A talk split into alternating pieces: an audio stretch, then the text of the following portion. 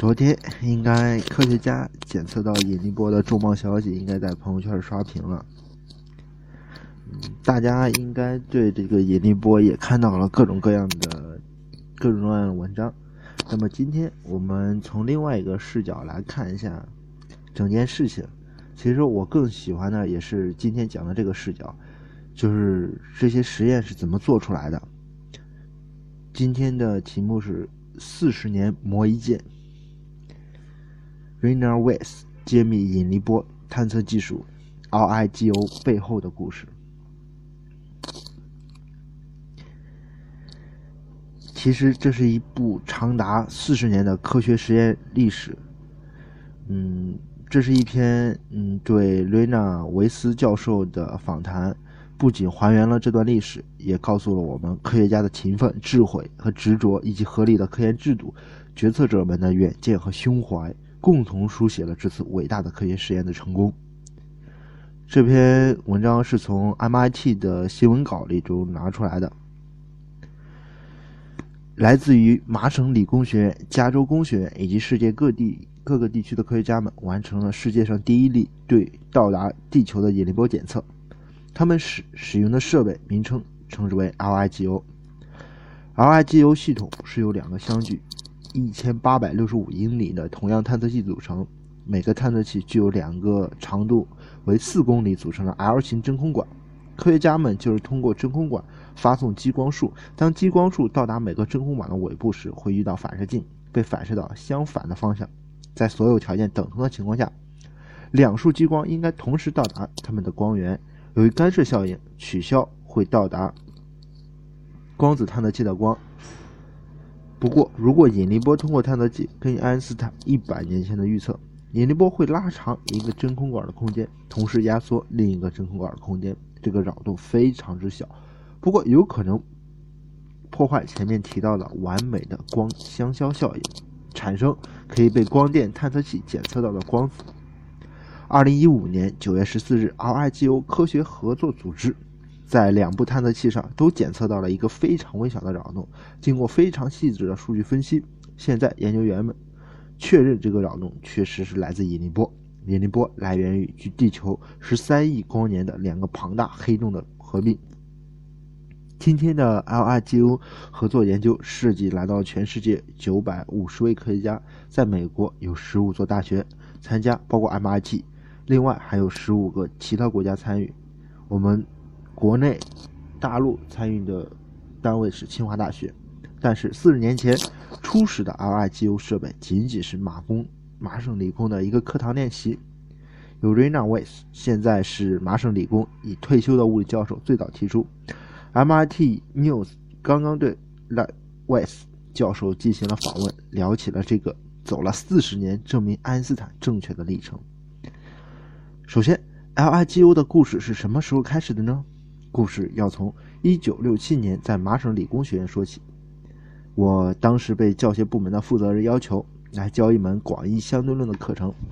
在1967年以前，相对论课程都是交给数学系的人来教授的。虽然说理论本身是关于引力，但是理论的细节主要是数学，在大多数人脑海中的和物理的关系不大。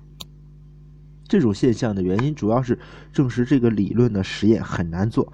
爱因斯坦理论预言的可观测效应都太微弱了。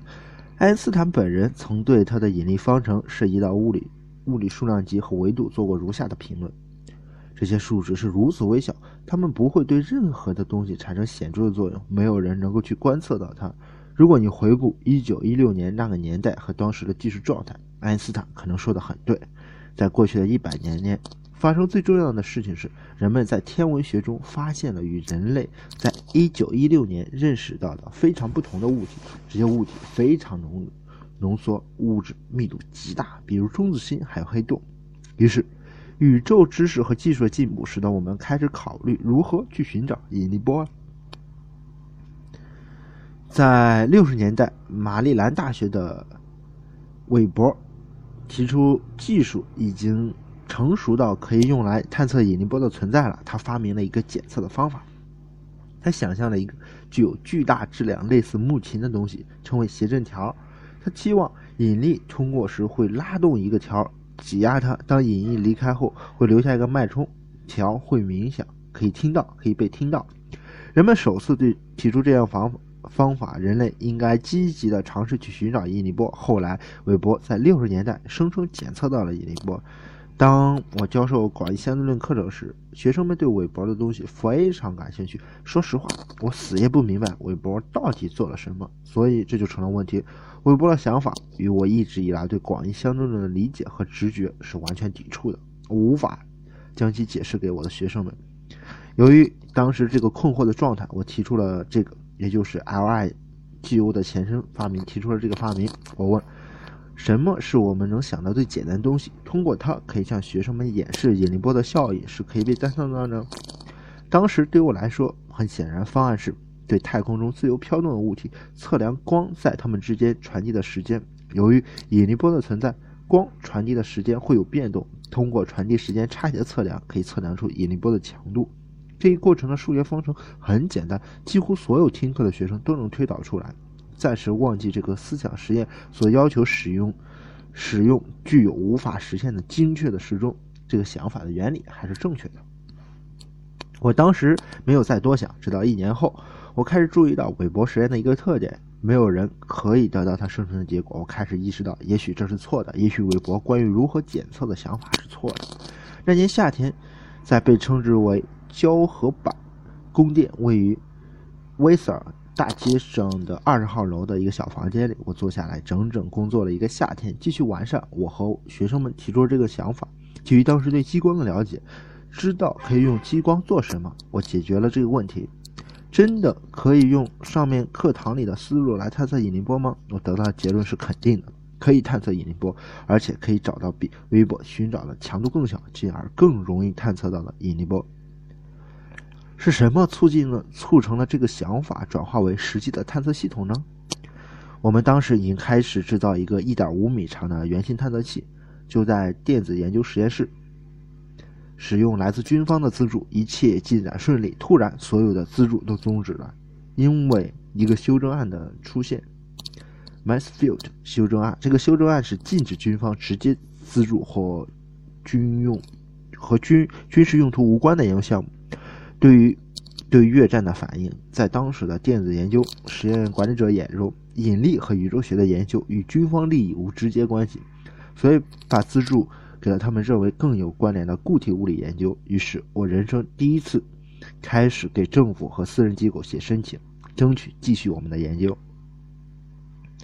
那时没有人在认真研究引力波的干涉测量法，尽管我后来得知别人也有过这个思路。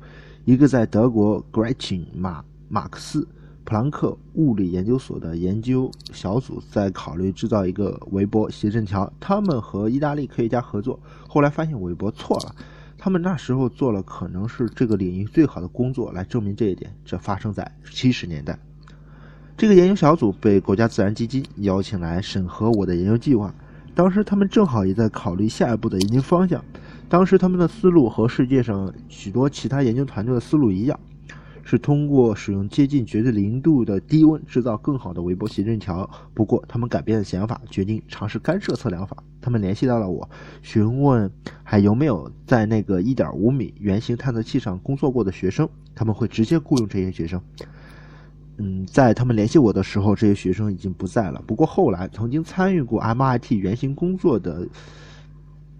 David Schnockmaker 加入了这个德国团队。普朗克研究所的这些人制造了一个三米的圆形，可以进行实际工作，干得很漂亮。下一步，他们建造了一个三十米的探测器。这时候，我拿到了国家自然科学基金的赞赞资助，也开始了我这边的研究。此时，德国的研究团队已经解决了大部分的技术问题，证实了我以前所做的所有计算都分毫不差，正确的。实际工作起来和理论预预测的效果一样。他们也补充了自己的想法，进一步完善了这个系统。重要的一步发生在1975年，当时我在做由 NASA 支持的宇宙背景辐射方面的研究。NASA 让我来主持一个采用空间技术进行宇宙学和相对论研究的委员会。这个委员会工作的一个。重要收获就是遇见了加州理工的物理学家 Kip Thorne。我当时邀请他来国会给这个委员会工作做专家证人。我在一个炎热的仲夏夜里去首府华盛顿特区的机场去接 Kip，当时正值旅游旺季，华府充满了游客，Kip 没有预订酒店，于是我们那晚就分享了一个房间。Kip 当时在加州理工建设了世界上最优秀的引力研究小组，并且在考虑引进引力实验方面的研究人。我们在一大张纸上列出了各种不同的实验，作为新的研究小组的研究核心。我向他介绍了我们的工作，他以前没有听说过这块领域，变得很感兴趣。最后，我和 Hip Kip 决定，加州理工和麻省理工可以联合做这件事情。后来就是后来的这个 LIGO 项目，在当时是个雄很雄心勃勃的计划，也伴随着这个领域长而复杂的历史。驱动这一计划前进的一些关键事件是什么呢？在七十年代末。麻省理工的研究组，现在包括 Peter s n o w s o n 和 Paulson l a c y 和工业机构联合做了一个调研，来决定制造一个大型的公里长度级别的引力波干涉测量探测器。调研了解了制造大型真空系统的技术，考虑了尺寸扩展的成本规则，考虑了可能建设五到十公里长度结构的物理选址。做到了最小的土地移动，还有所需的光学基础和光源条件。我们查看了各种可能的引力波源，各种世界各地不同实验室做的干测测量方案的原型。所有的这些信息都被写进了调研报告，被命名为“蓝色报告”。在一九八三年，给国家自然科学基金会做了专门报告。来自加州理工和麻省理工的科学家们做了蓝色报告里面涉及的内容的报告，涉及的内容的报告，同时报告了原型研究工作的若干结论结果。给 NSF 做报告的研究计划中，我们建议制造一个探测器探测器系统，可以用来检测来自实际天体物理源的引力波，不再是个新的原型。研究申请希望建造两个。探测器一个探测器做科学研究是不够的，你需要两个独立的探测器，一样敏感，都具有大尺度。这才后来变成了一场真正的争论。你希望保留这些想法，其他人都想裁剪到这些想法。为什么不只建造一个长探测器？为什么要建这么长？这些意见被提出来，但是我们坚持了我们的原初立场，我们必须坚持。否则，当时我们根本不可能生存下来，今天也就不会存在了。我们得到了决策委员会的支持，带有风险但是有着深远影响的研究，值得作为国家自然基金的新项目。到八十年代中期，国家自然基金一直在尝试怎样启动这个项目。然后，一九八六年发生了一件有趣的事件，突破了僵局。Regan Granvin 被。任命为 MI IBM 的首席科学家，他以前读过微宝的实验，并决定和另外一个 IBM 的同事也建造一个小型的写真条。他的工作比微宝做的聪明多了，但是什么都没有测量到。国家自然基金正在试图推进这个大型的引力波项目。Green 听说这件事，他认为自己是个受够了罪的过来人，于是他写信给国家自然基金。如果你们真的要坚持做这件事情，你们最好做一下真正的相关研究。于是，我们在剑桥培根基的美国科学院组织了一场研讨会。这个研讨持续了整整一个星期，高水准的会议委员，嗯，高高水准会议委员会成员由务实的科学家们组成。最后，委员会的推荐意见是让人无法想象的积极。这个项目非常值得推进。不要把原计划的双探测器分开建设，需要造完整尺寸的探测器，不要再造原型了。另外，委员会还推荐了一个项目管理的调整，有一个项目负责人总体负责，不再有一个管理小组来管理。这也是我们希望这个项目具有的管理方式，这很重要。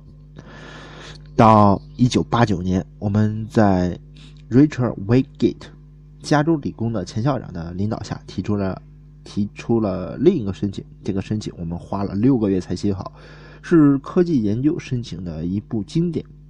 这个申请提出建设两个四公里长的干涉探测仪，这两个探测器分阶段完善。第一阶段已进入成熟状态的相关研究，借鉴前面的原型工作，其灵敏度提供了找到引力波的合理机会。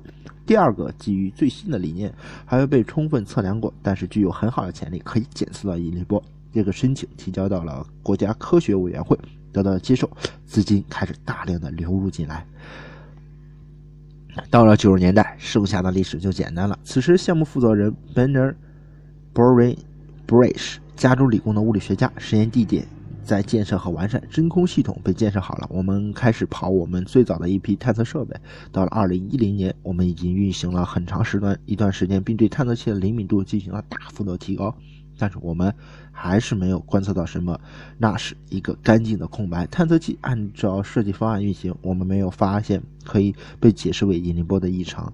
基于我们实现了原有的设计的探测灵敏度，并根据科学原理确定了一些有趣的可能探测源的引力波强度上的上限事实，我们得到了进一步的资助来建设后来的高级 LIGO 系统。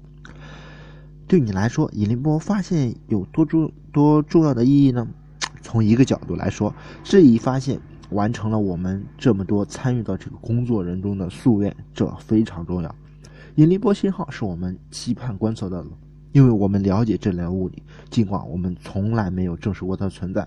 这是爱因斯坦方程效应以前从未观测的新极限，在强引力场和高速极限条件下的时空几何的动力学的展现。